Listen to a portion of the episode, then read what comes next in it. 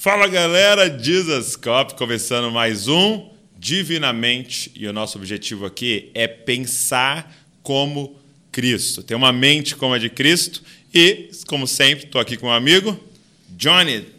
E aí, e aí doutor? Amigo, como é que você tá? Na paz? Graças a Deus. Que alegria de receber aqui, muito bom de ter esse tempo aqui de qualidade. E hoje nós vamos falar sobre o seguinte: seis hábitos para desintoxicar a sua mente. Vamos embora.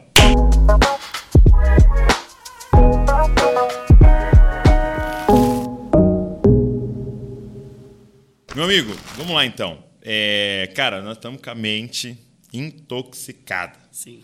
Verdade, essa, essa é a sensação, assim. E, e eu queria compartilhar com a galera como é que faz para desintoxicar a mente. Sim, e, esse termo intoxicado ele é muito legal. E hoje, além de intoxicada, nós estamos com a mente infoxicadas. Infoxicadas. é, porque a gente tem uma sobrecarga de informações tão grande, é uma sobrecarga de coisas para a gente lidar, tanto emocionais quanto mentais também. São informações, são notícias, são notificações, são atualizações, e a gente é o tempo inteiro bombardeado tanto de sentimentos, emoções, sobrecargas emocionais, mas também uma infoxicação, uma intoxicação de, de informação. E isso tem o seu preço, isso, isso sobrecarrega o sistema, nós temos limites. E quando nós ultrapassamos esses limites, nós começamos a sentir os efeitos uhum. disso na, na, na, pele, no corpo. Né? É, essa realmente é, é a sensação realmente de, é, de você tá tão, tão cheio, né? você tá tão no limite ali, a ponto de até é, uma coisa simples parece que. Sim é, se tornar o fim do mundo, mas que porque na verdade era mais uma gota. Exatamente. Você começou. já está no limite. Aí uma gota a mais você precipita. Você já está na concentração máxima.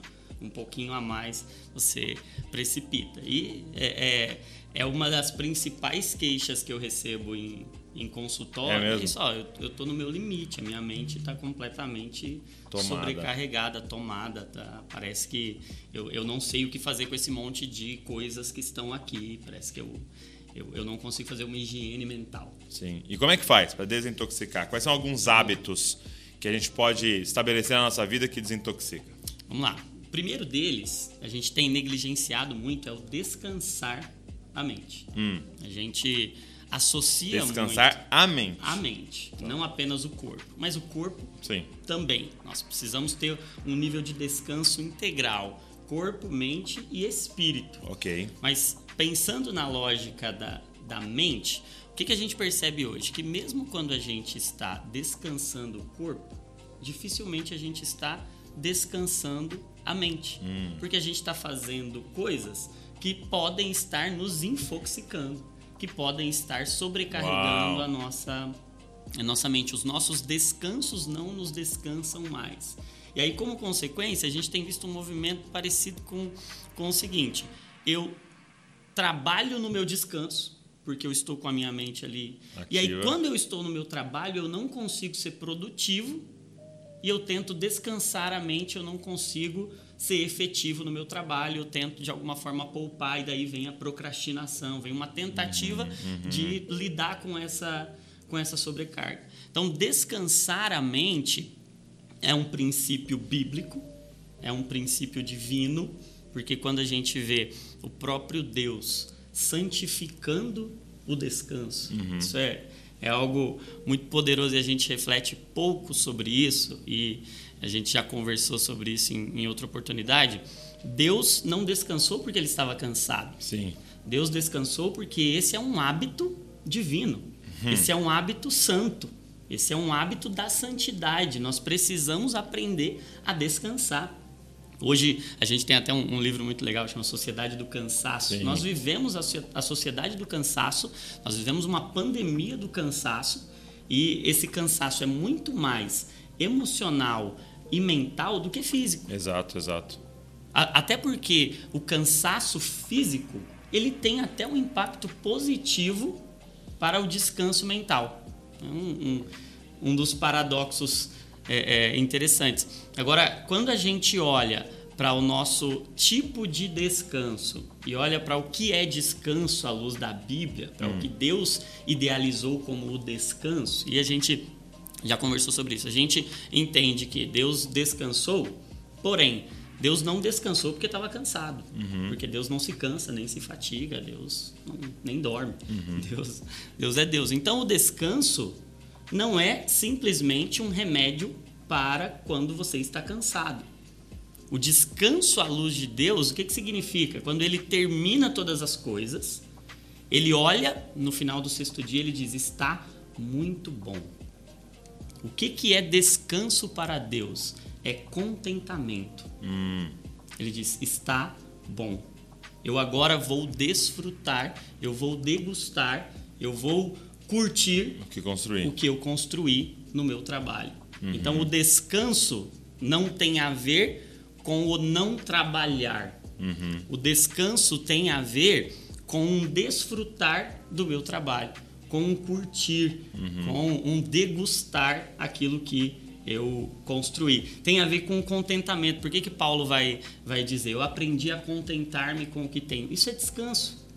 Não quer dizer que eu me acomodei Sim. com o que tenho. Mas eu posso dizer, depois de um dia de trabalho, depois de uma semana de trabalho, dizer: está bom, Uhum. Que Deus me deu é suficiente. Eu chegar em casa e eu não precisar estar estimulando, hiperestimulando o meu cérebro e poder de alguma forma desligar, desconectar, eu poder curtir aquilo que Deus aquilo que Deus me deu, curtir minha família, curtir filhos, esposa, uhum. eu poder desfrutar daquilo. Isso é um nível mais profundo de descanso, que não tem a ver apenas com cansaço, Sim. mas que tem a ver com santidade. Muito bom, muito bom.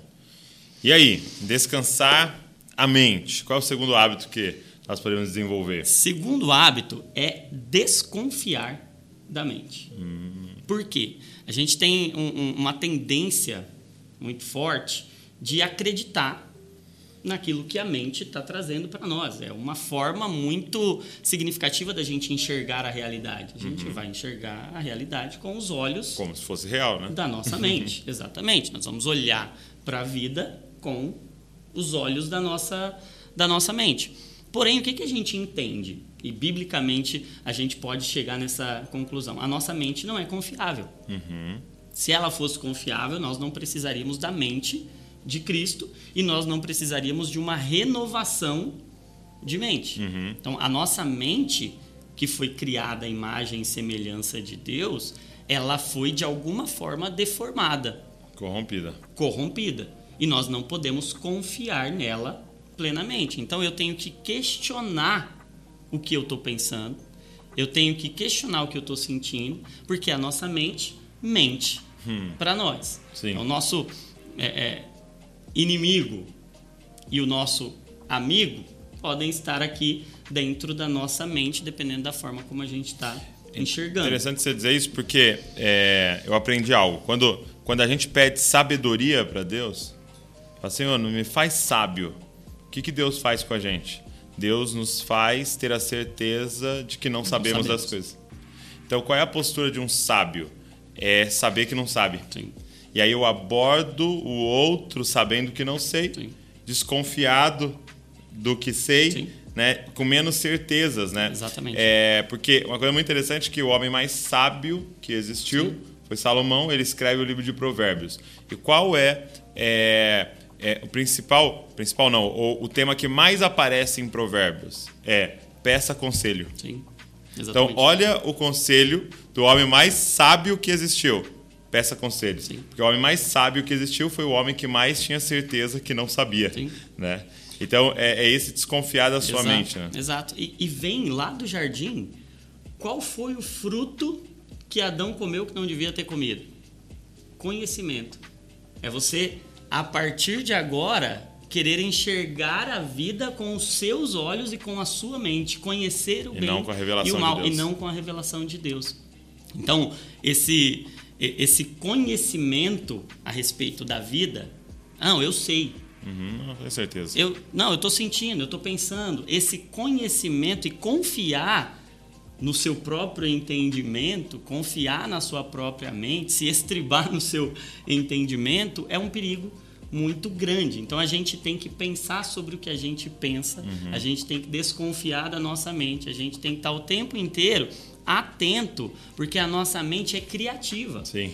E da mesma forma que ela é criativa para o bem, ela é criativa para o mal. E ela vive à procura de perigos. Sim. Então ela pode ir criando pensamentos e lógicas que não existem, mas que ela de alguma forma por experiências prévias e por conhecimento, ela pode ir criando e achando que aquilo é realidade, ela começa a viver a partir daquela daquela realidade. Então, é importante você desconfiar da sua mente, questionar o que você está pensando, pensar sobre o que você pensa. Muito bom. Terceiro hábito, vamos lá. Terceiro hábito é desarmar a mente. Hum. Porque a mente, ela em alguns momentos pode ser uma bomba. Quando a gente está diante de um pensamento, de um sentimento, de um entendimento, de uma lógica, que por vezes até é real, mas que ela pode ser danosa a alguém, vamos imaginar um pensamento como um pensamento bomba. E Ok. assim, assim existe. A gente pode ter dois caminhos errados diante de um pensamento.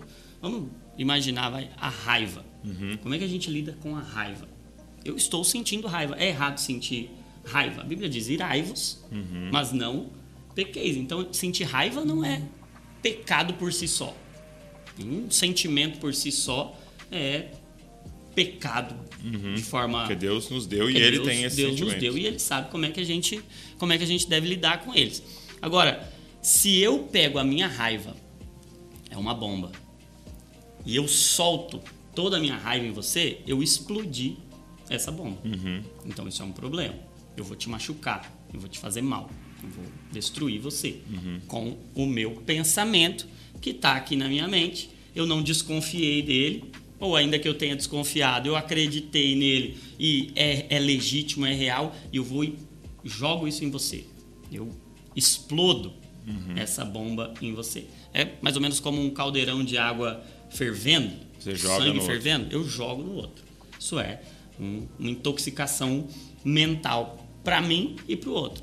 Agora, tem um segundo jeito de lidar errado. Não é quando eu explodo a bomba, mas é quando eu implodo a bomba. Eu engulo e. Eu pego esse caldeirão de sangue fervendo e bebo. Uau. E sabe que isso tem adoecido muitos de nós crentes sinceros. Sim.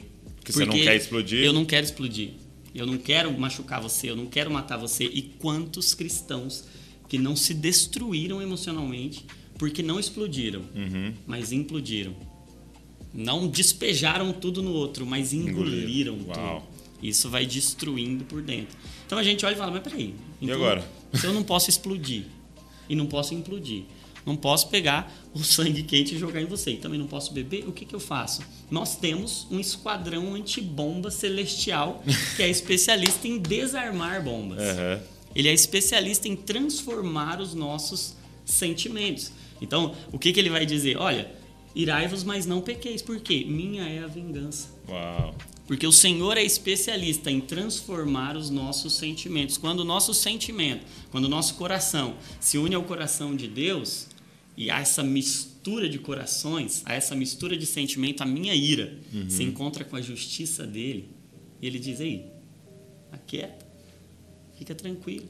Esse sangue que está fervendo, de repente ele volta para uma temperatura ambiente, para uma, tempera- uma temperatura corporal, e eu consigo, a partir daí, a partir da justiça dele, eu consigo lidar com você sem te destruir e sem me destruir. Então a gente tem que aprender a desarmar a bomba, Pegar a bomba, colocar na mão de Deus. colocar na mão de Deus E deixar ele desarmar. Deixa ele. Não, não tenta fazer nada com a bomba que você não sabe, não sabe fazer.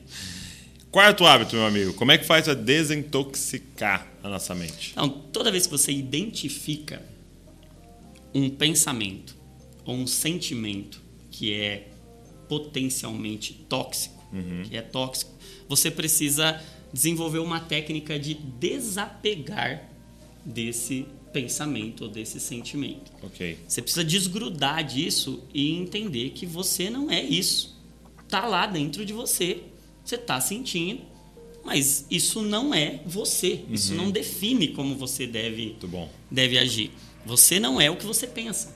Você, você é o que Cristo pensa a seu Uau. respeito. Então, é, é muito difícil, na hora que a gente está debaixo de uma forte emoção, a gente conseguir desgrudar disso, sair de dentro dessa emoção e ir para um nível de governo do espírito e não de governo da, As emoções. das emoções. E, e como que isso como que isso se, se manifesta né? Imagina que você está diante de um, de um de um sentimento tóxico de raiva de inveja de ira enfim. É, e o caminho natural seria você acreditar naquilo e você começar a ser afetado por aquilo e você de alguma forma manifestar isso fisicamente Explodindo, implodindo. explodindo, implodindo ou entristecendo, ficando, ficando abatido. O que, que você precisa fazer? À medida que você identifica, você sai desse sentimento, não briga com ele. Aceita que ele está lá. Tá. Porque como que a nossa mente funciona? Tudo que você foca, cresce. Ok. Então, se você fica ali brigando, não, eu não posso sentir, eu não posso sentir, eu não posso sentir, eu não posso sentir isso, eu não posso sentir raiva, eu não posso sentir, eu não posso sentir. Quanto mais você pensa naquilo, mais você amplifica aquilo. É aquele velho exemplo, ó, não fica pensando num bolo de cenoura com cobertura de chocolate. Você vai Acabou. automaticamente ficar pensando sobre isso. Então, o que, que você precisa fazer? Você precisa tirar o seu foco dali, desapegar daquele sentimento. Você não vai ficar brigando com ele. É como um penetra numa festa. Pô, você ficar brigando com o cara, ele vai estragar mais a sua, a sua festa. Então, deixa o cara lá. Deixa o cara lá, não dá atenção. E aí, o que, que você vai fazer? Qual que é o quinto? Depois que você desapegou, que você se desgrudou, você não deixou isso te dominar, você vai direcionar a sua mente. Ok. Porque você tem o poder, você não consegue eliminar um pensamento, Tá. mas você tem o poder de direcionar a sua mente. Entendi. O que, que Filipenses 4,8 vai dizer? Olha, o que é verdadeiro, o que é justo. Ele não é fala o que você tem que eliminar. Você Ele não fala, falar ó, onde você tem que focar. Foca nisso. Foca nisso. Porque se eu ficar, não posso pensar nisso, eu vou pensar mais. Agora, se eu desapego daquilo ali e eu vou direcionar a minha mente para um novo pensamento, e aí já tem estudos mostrando que tem, tem dois tipos de, de, de centralização, de direcionamento que você pode direcionar e que tem mais efeito.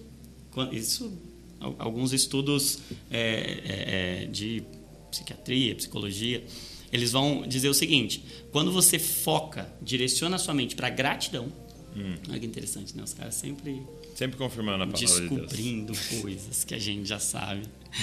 Quando você direciona para gratidão, É. ao invés do sentimento negativo que você estava, então tem até um, um estudo que, que mostrou que se você tiver a prática de diante de uma situação emocional negativa, você lembrar de três coisas positivas, você cria um, um balanço de sentimentos positivos, você fica lembrando ali três coisas positivas que aconteceram na minha vida hoje.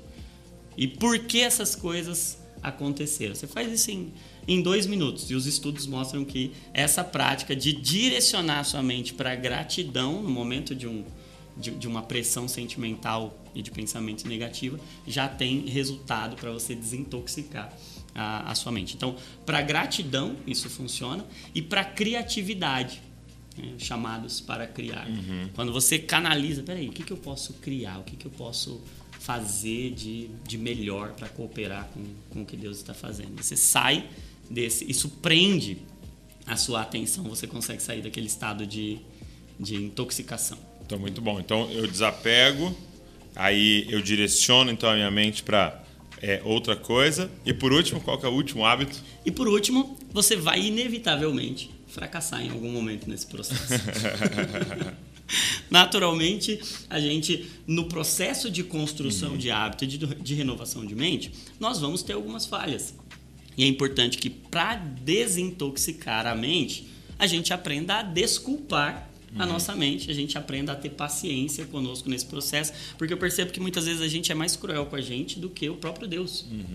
Porque Deus a gente confessa e deixa. E a gente alcança a misericórdia. Sim. Mas a gente, às vezes a gente confessou, deixou, mas a gente não se entrega à misericórdia. Não se perdoa, né? A gente não se perdoa e a gente fica carregando culpas. E aí é, é interessante porque grande parte da intoxicação emocional que a gente tem é por culpa. Uhum. É por culpa porque a gente não perdoou as nossas falhas nesse processo. Eu não perdoei quando eu fiquei bravo com você. Eu não me perdoei porque eu lá atrás tive uma atitude é, negativa, uma atitude que prejudicou o meu, o meu irmão. E eu preciso praticar o perdão. Na, na, na, na psicologia, na psiquiatria, eles falam do auto perdão. Mas a gente sabe que esse Perdão conceito alto. é um perdão do alto e a gente receber aquilo que Deus nos deu. É você tomar posse, é você se apropriar, crer, né? crer no que o Senhor já te deu na cruz do Calvário. E aí você desintoxica a sua mente, porque você não fica carregando as coisas de lá de trás, você consegue fazer um, uma higiene mental para seguir em frente. Muito bom. Espero que tenha te ajudado aí a seguir esse caminho de desintoxicar a sua mente, de renovar a sua mente. Cara, deixa eu te falar uma coisa. Se você foi abençoado por esse vídeo, é, eu queria te dar uma dica. Não fica para você. Deus não entrega nada que é só para nós. Ele sempre entrega um pão para a gente repartir. Então pega esse link, manda para todo mundo, se inscreve no canal, é, deixa um comentário aqui, curte o vídeo. Quando você faz essas coisas, o YouTube fala: opa, isso aqui é relevante, vou mostrar para mais pessoas e que mais e mais pessoas possam ter acesso a esse conteúdo, serem abençoadas, desintoxicarem a mente delas. Vou deixar todos os contatos aqui do meu amigo Johnny, Dr. Johnny, aqui no- na descrição para você segui-lo aí nas redes sociais e poder usufruir de todo o conteúdo que ele tem produzido lá. Deus abençoe você e não se esqueça, você é uma cópia de Jesus. Valeu, mano. Valeu, mano.